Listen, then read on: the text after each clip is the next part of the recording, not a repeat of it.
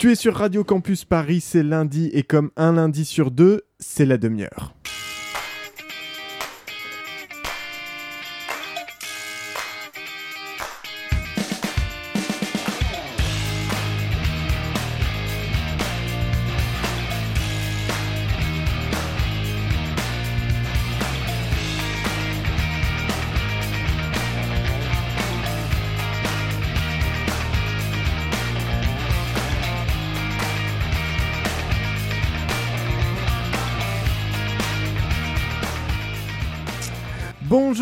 Bonjour, bonjour, auditrice inestimable tympan que l'on aime faire vibrer tous les 15 jours, tout en vrillant l'encéphale qui lui est attaché.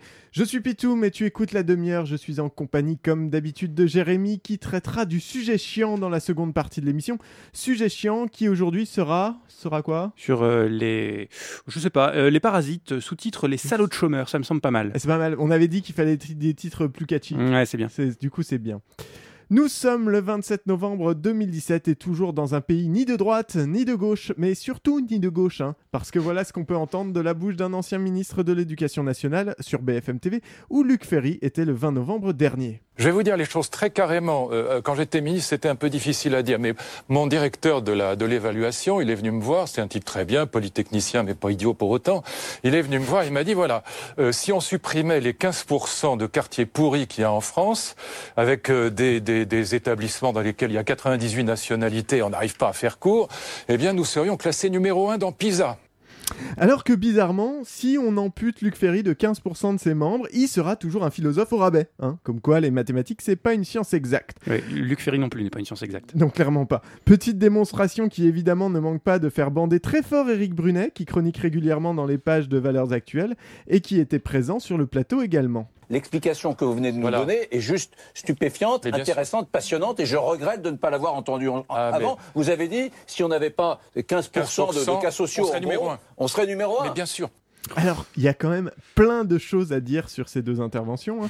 Mais la première, c'est quand même noter la vivacité d'esprit d'Eric, hein, qui découvre que si on enlève les plus faibles d'un groupe, il ne reste que les plus forts. Et ça, c'est balèze quand même. Ce qui est quand même étonnant, puisque ça a tendance à être le leitmotiv de sa famille politique. Mais bon, passons. Qu'y a-t-il de problématique dans cet, échange Comprenons d'abord de quoi il parle. Le PISA, alors c'est le, le programme international pour le suivi des acquis des élèves mis en place par l'OCDE et qui produit régulièrement depuis l'an 2000 un classement des pays en fonction de la performance des élèves dans l'enseignement secondaire. Et la France est 25e et a tendance d'ailleurs à chuter dans le tableau, hein, ce qui rend très très triste Eric Brunet et d'autres avec lui. Alors on pourrait commencer par développer un petit peu les résultats de ces tests. Il n'y a rien à développer, c'est de la merde, c'est tout. Oui, alors c'est pas de la merde à proprement parler, je dirais plutôt que c'est orienté. Le test évalue trois compétences, la lecture, les mathématiques et les sciences.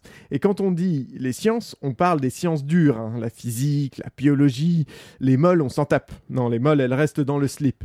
Or, le choix de ces compétences résulte d'une politique, ou tout du moins d'une idéologie politique. On considère que ce sont celles qui déterminent la capacité des élèves à devenir des agents productifs dans nos sociétés. Si on vivait d'amour et de macramé, bon bah on évaluerait probablement plus l'empathie et la qualité des nœuds. Ah, parce que c'est la seule alternative que vous me proposez? Non, mais c'est pas la seule alternative, mais c'est pour l'exemple. C'est pour dire que déjà le classement PISA a un sens dès lors qu'on accepte ce postulat de départ. On évalue un certain type de compétences.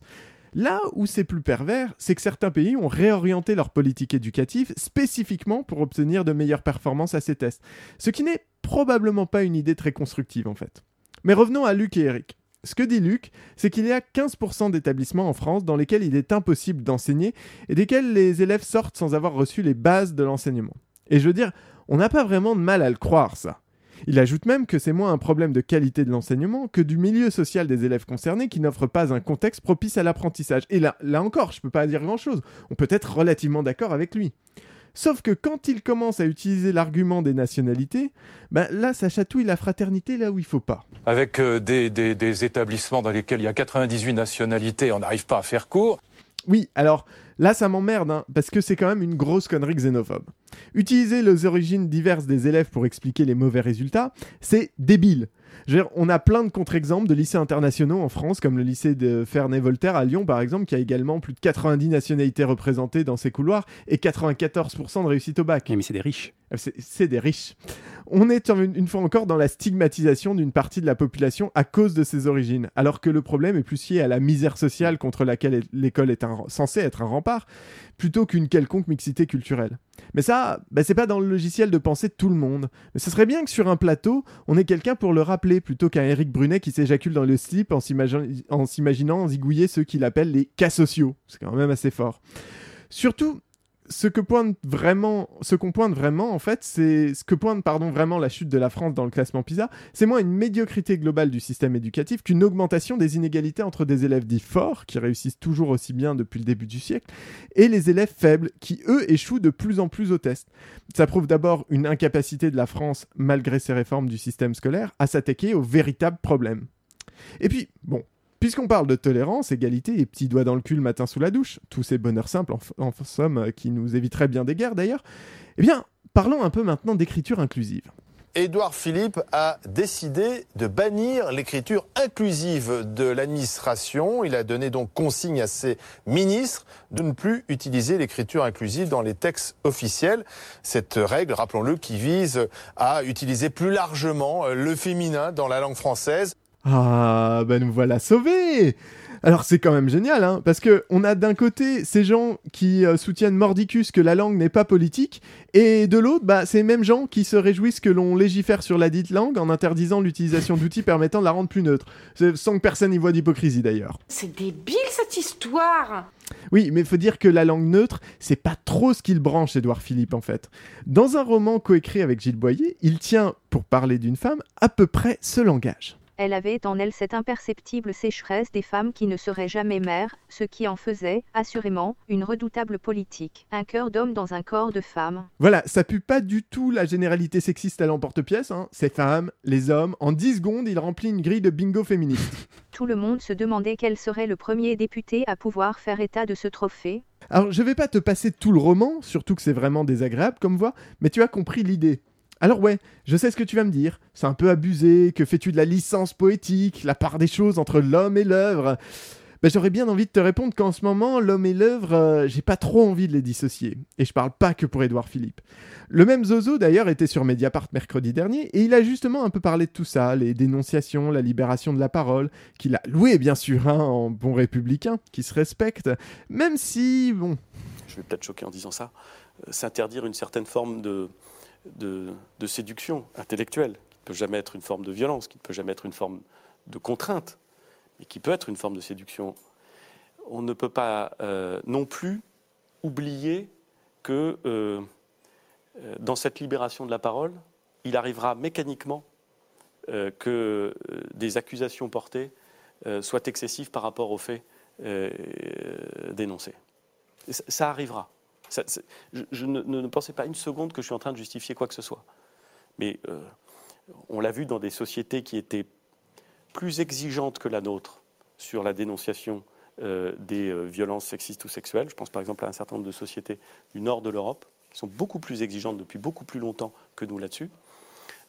C'est vrai parfois, d'ailleurs, à certains égards aux États-Unis, vous avez parfois des dénonciations qui qui, qui, laisse aussi à penser que les faits sont peut-être un peu plus compliqués que simplement la version des faits qui est dénoncée.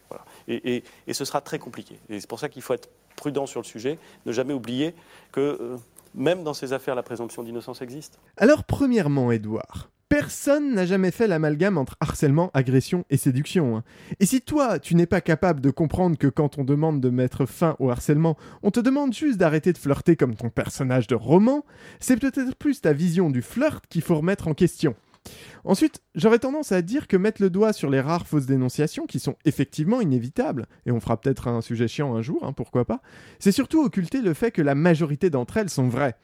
Et que c'est d'abord ça le problème. Mais je comprends, hein, t'assures tes arrières, euh, au rythme où les têtes tombent, ce serait quand même dommage que tu perdes la tienne. Finissons-en avec cette revue de presse bourrée de pignouf qui me met les nerfs en plot, avec la dernière sortie de notre président qui faisait l'ouverture des restos du cœur. La France est un pays qui euh, est généreux, il fait respecter euh, le droit d'asile et l'accueil de ceux qui sont fragiles. mais on peut pas accueillir. On prend notre part, mais on ne peut pas prendre toute la misère du monde, comme disait Michel Rocard. Et je pense que c'est très important aussi de faire de la pédagogie quand des gens demandent des papiers. On a aujourd'hui beaucoup de gens qui, euh, ne sont pas dans la situation de demander l'asile, qui sont en grande fragilité et qui demandent des papiers, à qui on dit non et qui ne repartent pas dans leur pays. Ah, la France généreuse, oui, généreuse, mais euh, bon, bah pour tout le monde, hein, faut pas déconner. C'est marrant ce retour du rocardisme. Rappelons quand même que la fameuse phrase de Michel Rocard, reprise ici par Macron, c'était d'abord une justification suite au virage très anti-immigration du gouvernement à la fin des années 80. Sous les aspects de Calimero impuissant, Macron souligne surtout ici une générosité à plusieurs vitesses. Hein. Alors oui, on peut ramener des ouvriers qui montent des murs, oui, on peut ramener des infirmières qui soignent, et oui, on peut ramener des prostituées qui vident les couilles des députés. Mais la misère humaine, oh bon non merci, non, je vais pas signer, vous pouvez la remporter. Parce que il ne faut sans doute pas s'interdire, sous prétexte de générosité, la, peur de l'étranger, ce savoir-faire à la française, qu'il serait dommage d'oublier. Reste à l'écoute auditrice, la demi-heure continue après 3 minutes régressives sur System of a Down. Ouais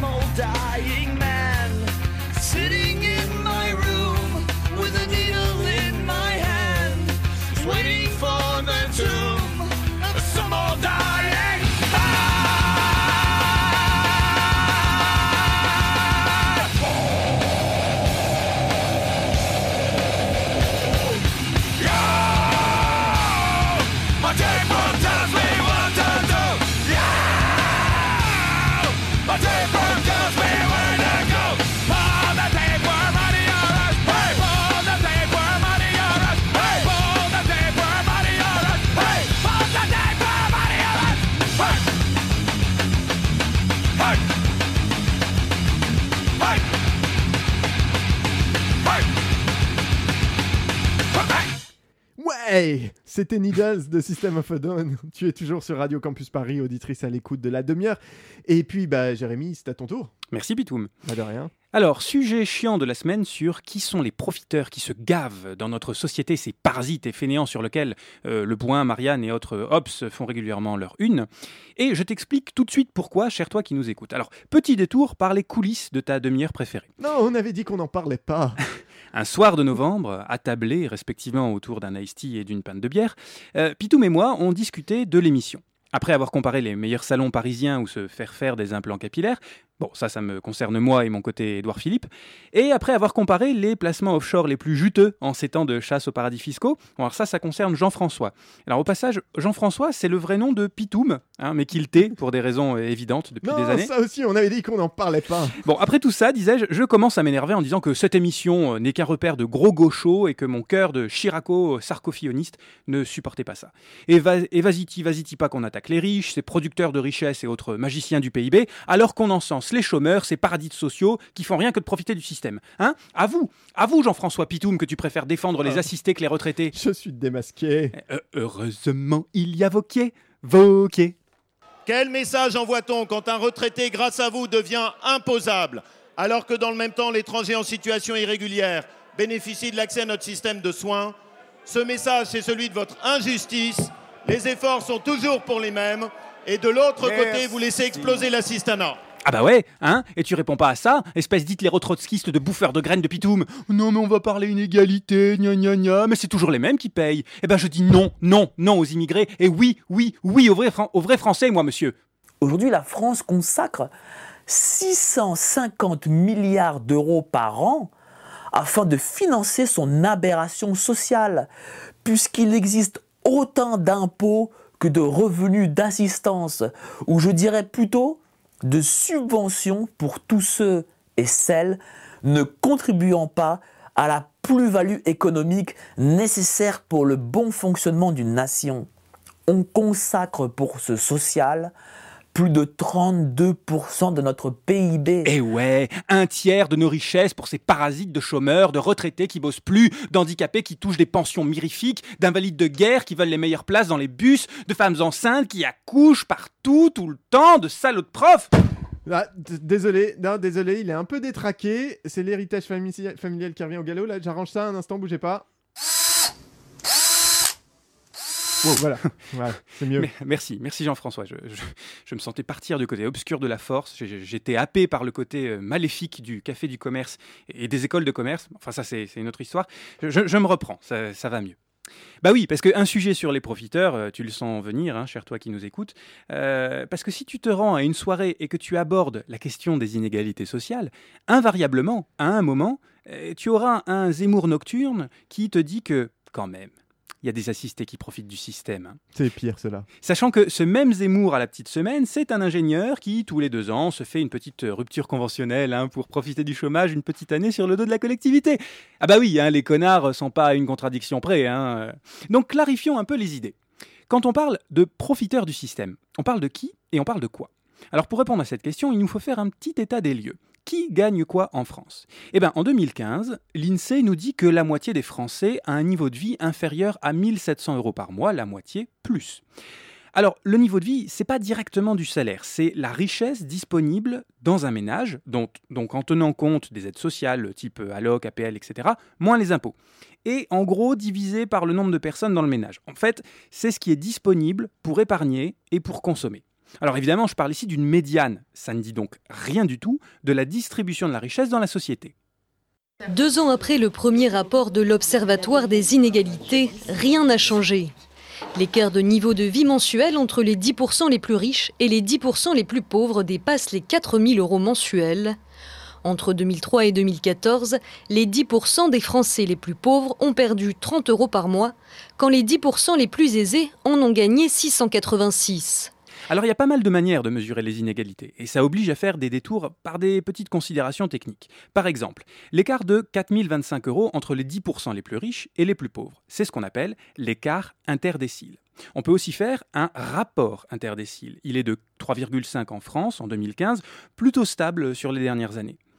On peut aussi utiliser le coefficient de Gini. C'est un coefficient qui varie de 0 à 1, 0 signifiant euh, l'égalité parfaite de distribution, en fait bah, tout le monde a la même chose, et 1, bah, c'est personne n'a rien sauf une personne qui a tout. Donc c'est l'inégalité parfaite.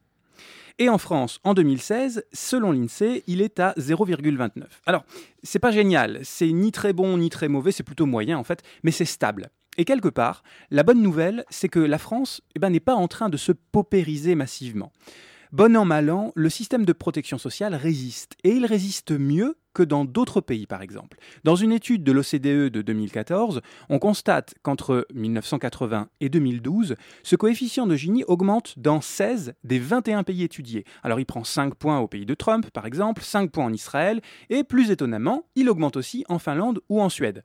Bon, après la Suède, ça reste toujours un des pays les plus égalitaires au monde. Hein. Et en France, ben, le coefficient est stable. Les inégalités augmentent globalement un peu partout, mais restent plutôt contenues chez nous dans les 30 dernières années. On n'est pas dans un système euh, euh, de, déclin catastrophique, de paupérisation de masse de la société française. C'est pas vrai. On a un modèle social qui continue à protéger, mais où les niveaux de vie des plus défavorisés diminuent. Et en fait, c'est un peu ça le problème. D'une part, on ne peut pas vraiment s'enorgueillir de dire que euh, chez nous, au moins, les inégalités n'augmentent pas. Ok, mais elles ne baissent pas. Et puis surtout, si elles n'augmentent pas, ça ne veut pas dire que, c'est égalitaire à la base. Alors pour les deux auditeurs qui nous écoutent régulièrement, on les salue. On les salue, hein, euh, Bob et, Marcel. Euh, voilà. J'ai passé, j'ai passé il y a quelques semaines un extrait de Maggie Thatcher, grande libérale devant l'éternel, et qui disait all levels of income are better off than they were in 1979. But what the honourable member is saying is that he rather the poor were poorer, provided the rich were less rich. Voilà, réponse merveilleuse à un député travailliste qui lui dit Bon, mais Madame Thatcher, sous, votre, sous vos politiques, les inégalités ont augmenté. Et elle, elle répond en deux temps. Un, mais les niveaux de vie de tous ont augmenté. Et deux, ben, vous préféreriez que les pauvres soient plus pauvres pourvu que les riches soient moins riches du coup, le message envoyé, c'est quoi? En substance, c'est Mais oui, les riches s'enrichissent, mais tout le monde en profite, alors de quoi vous plaignez-vous? Alors forcément, dit comme ça, on aurait envie d'y croire. Sauf que, eh ben, on ne part pas tous du même niveau. Regardons à nouveau nos répartitions des richesses en France, et là, accrochez vos ceintures, c'est sympa.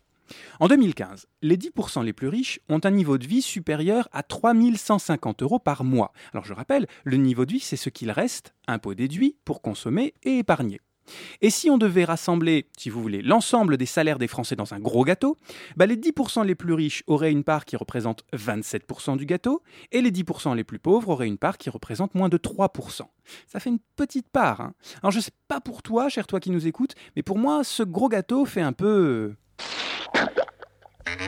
Le à nous permet ce pronostic. Les crocodiles bah, Les crocodiles ne mangeront pas grand-chose, hein, s'ils font partie du décile le plus pauvre déjà. Donc voilà pour les revenus. Mais ça devient vraiment intéressant avec les patrimoines. Si le patrimoine de tous les Français était là encore un gros gâteau, les 10% les plus riches posséderaient 47% du patrimoine et les 10% les plus pauvres 0,07. Les 10% les plus riches possèdent donc 67 fois plus de, patrimoine que les 10% les plus pauvres. Et si ça ne te parle pas assez, eh bien voici un autre chiffre de l'INSEE. La moitié des Français possèdent 6% du patrimoine. L'autre moitié, du coup, 94%. Et quand on y réfléchit, c'est un problème pour une société démocratique. Pourquoi? Parce que si on a une croissance du PIB à 5%, comme dans les années 60, bah au bout de 10 ans, tu as renouvelé les deux tiers de la richesse de ton pays. Donc, si les fruits de cette richesse sont équitablement répartis, tout le monde s'enrichit effectivement pas trop mal. Mais dans, des sociétés à faible croissance comme on a actuellement, ce qui au passage est la norme hein, dans l'histoire humaine, parce que les 30 glorieuses qu'on fantasme tant sont plus une aberration statistique qu'une loi générale. Et eh bien au final, moins de croissance, ben, c'est moins de richesse à répartir. Sauf que les plus riches captent davantage de richesse que les autres. Ils continuent donc de s'enrichir, alors que les plus pauvres, eh ben non. Et ils se font niquer. ils se font avoir. Et les inégalités donc se creusent inéluctablement. Donc du coup, on peut toujours prier hein, pour avoir euh, de nouveau une croissance euh, très forte, hein. on peut rêver, ça c'est sûr, il n'y a pas de problème.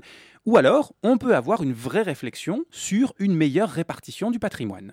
Tu me rappelles Georges politiquement. Georges Qu'est-ce que j'ai à voir avec Georges? Rien en fait. Parce que si on réfléchit bien, moi je suis un vrai démocrate. Georges est un fasciste de merde Un fasciste de merde c'est exact. Oui, à ce stade, on peut même dire que je suis un crypto-fascisto-communiste. Euh, comme le FMI d'ailleurs. Oui, parce que dans un rapport du 11, euh, du 11 octobre de cette année, cet organisme international, d'ailleurs bien connu hein, pour son communisme stalinien, nous dit que les inégalités, ça peut, je cite, éroder la cohésion sociale, mener à une polarisation politique et ultimement réduire la croissance économique. Et là où c'est fou, c'est que le rapport du FMI, encore une fois, hein, précise que taxer les riches jusque 50%, en fait, c'est plutôt bien pour l'équilibre l'équilibre des sociétés à moyen terme. Alors, bien sûr, je m'arrête beaucoup sur la variable sociale et je regarde les effets sur la richesse et je dis c'est inégalitaire. Mais d'abord, ça n'est pas inégalitaire qu'en termes de richesse. Par exemple, l'espérance de vie d'un cadre est de 83 ans en France, celle d'un ouvrier 77 ans, soit 6 ans de moins. Est-ce que c'est normal? Parce que, pardon de rappeler une évidence, mais il est quand même rare qu'on choisisse de devenir aujourd'hui ouvrier en France. Je veux dire, dans une majorité des cas, c'est de la reproduction sociale. On est ouvrier parce que son père ou sa tante ou sa mère est ouvrière. Oui, alors au petit passage, j'ai fait un accord de proximité, je sais, la colère de Dieu va s'abattre sur la France. Mais ce que je veux dire, c'est que les ouvriers ont des salaires moindres, donc ils mangent moins bien, ils se soignent souvent moins et moins bien, ils ont moins de loisirs et ils vivent moins longtemps. Mais ils ne l'ont pas choisi. Et, s'il il ne suffit pas de dire, pardon, quand on veut, on peut, puisque dans un article de 2015 de la revue Économie et Statistique, des chercheurs montrent clairement que la moitié de la disparité des niveaux d'études et des statuts socioprofessionnels est déterminée par l'appartenance familiale. En gros, si tes parents sont ouvriers, ben, grosse découverte, t'as de bonnes chances de l'être toi-même. Et t'y peux rien, c'est le hasard de la naissance.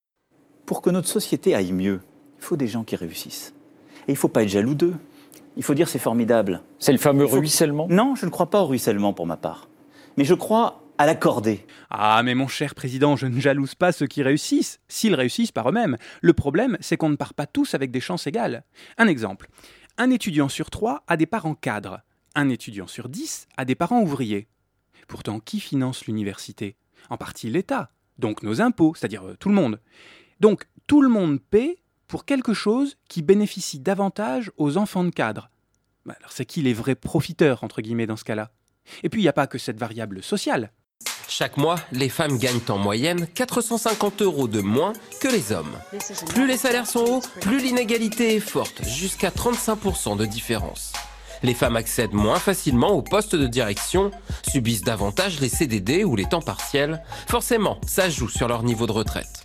Bah bien sûr, ça joue sur leur niveau de retraite. Les emplois sont plus souvent de mauvaise qualité, plus souvent à temps partiel, plus souvent subis avec moins de responsabilités, et au final, à temps, poste et compétences équivalentes, elles gagnent 12% de moins que les hommes.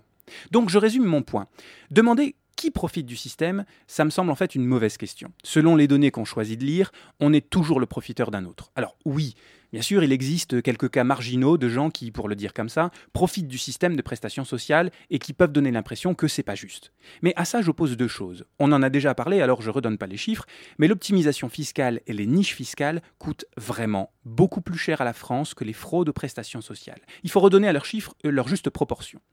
Deuxième chose, quand on s'intéresse vraiment à ces chiffres, justement, ben, les hommes ou les cadres, par exemple, eh disposent d'une série d'avantages plus ou moins invisibles qui, finalement, pourraient laisser penser que ben, ce sont eux les vrais profiteurs du système. Alors du coup, ben, c'est une autre question qui me paraît plus intéressante. Où sont les inégalités et ces inégalités sont-elles acceptables? Sont-elles tolérables? Sont-elles justes? L'idée, c'est évidemment pas de faire une société d'égaux parfaits, mais de prendre conscience de la réalité des inégalités qui traversent notre société et de compenser à leur juste valeur les avantages qu'on peut avoir. Un exemple sur le revenu. Quand vous gagnez 3000 euros par mois euh, pour une personne seule, vous avez quand même 90% de la population qui gagne moins que vous.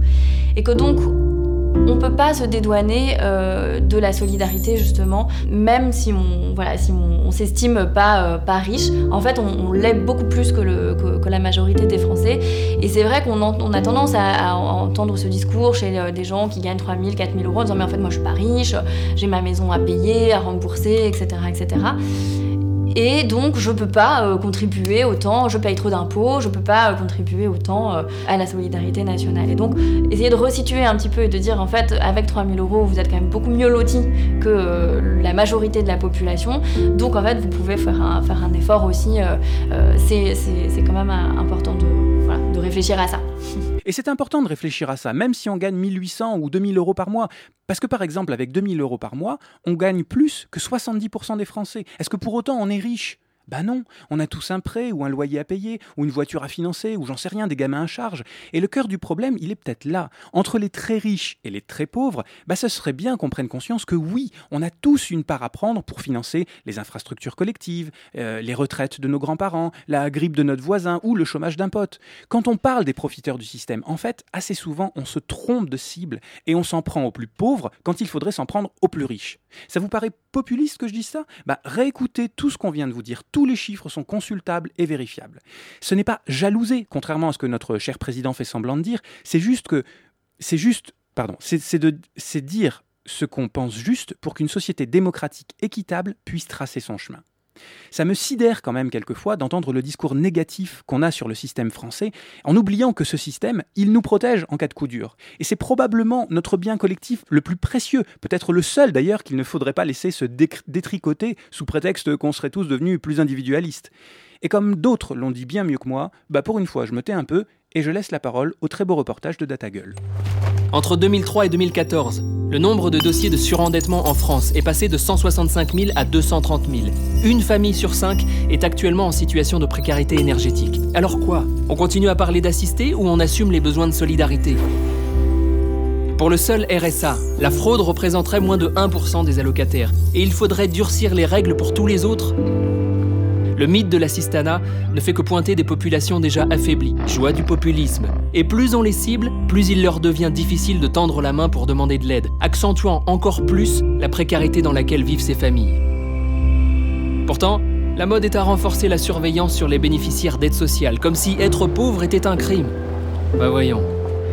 À trop critiquer la solidarité, on risque de détricoter le lien social. Oui, voilà, bon, il faut faire un peu abstraction de la musique un peu larmoyante, mais l'idée, elle est là. C'est que la question des inégalités, elle n'est pas technique, elle est politique. Elle est ce qu'on choisit d'en faire pour éviter que les conflits redistributifs ne se radicalisent et qu'on laisse sur le carreau les portions les plus vulnérables de la population. Alors, on évitera la décomposition sociale des sociétés, on limitera les effets les plus négatifs de la raréfaction des ressources et on évitera peut-être aussi que l'État ne devienne de plus en plus sécuritaire. Allez, sur cette note d'espoir, à dans deux semaines. Bah ouais, à dans deux semaines. Merci d'avoir écouté, c'était la demi-heure. On se retrouve dans 15 jours, comme Jérémy l'a dit. Et en attendant, vous pouvez nous retrouver sur les réseaux sociaux. Le monde. Euh, non, pas du tout, le monde selon tout. La demi-heure, la demi-heure sur Facebook. Euh, bientôt sur YouTube. bientôt sur YouTube. Euh, vous pouvez retrouver toutes les émissions en podcast, également sur le site de Radio Campus Paris. Restez à l'antenne, il y a un programme génial qui vous attend toute la journée. À très bientôt sur Radio Campus Paris.